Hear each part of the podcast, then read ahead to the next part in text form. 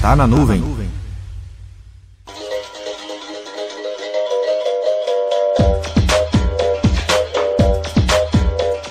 Na cultura brasileira, é bastante comum celebrar o folclore, seja na arte, música, desenho animado, peças de teatro e em filmes.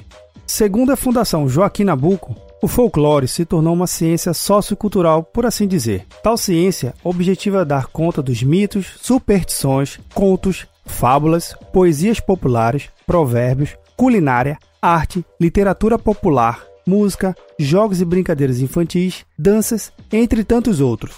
No ambiente de TI, é comum encontrarmos celebrações dos mitos, contos e fábulas sobre a tecnologia da informação. No folclore popular, temos alguns personagens como a caipora, curupira, saci pererê e a mula sem cabeça que preenche nossa imaginação com histórias intrigantes e algumas até bizarras. Já no folclore da TI, temos personagens como Update em Produção Sem Cabeça, os Chamados da Meia-Noite, a Lenda da Migração Sem Fim, a Nuvem Fantasma, o Chatbot Maldito, os Cluster de um Nó Só e o Backup de Sete Cabeças. São histórias que essas sim causam pavor e pesadelos nos sonos dos administradores de TI.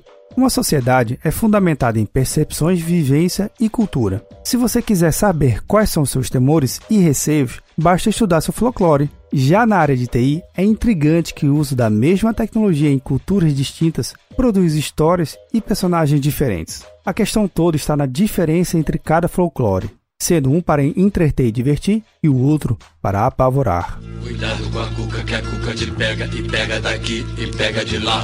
Saramareque, estrepe, estrepe! Meu nome é Vinícius Perro do Papo Cloud, e esse é o Tá na Nuvem. Acesse papo.cloud para esse e outros conteúdos.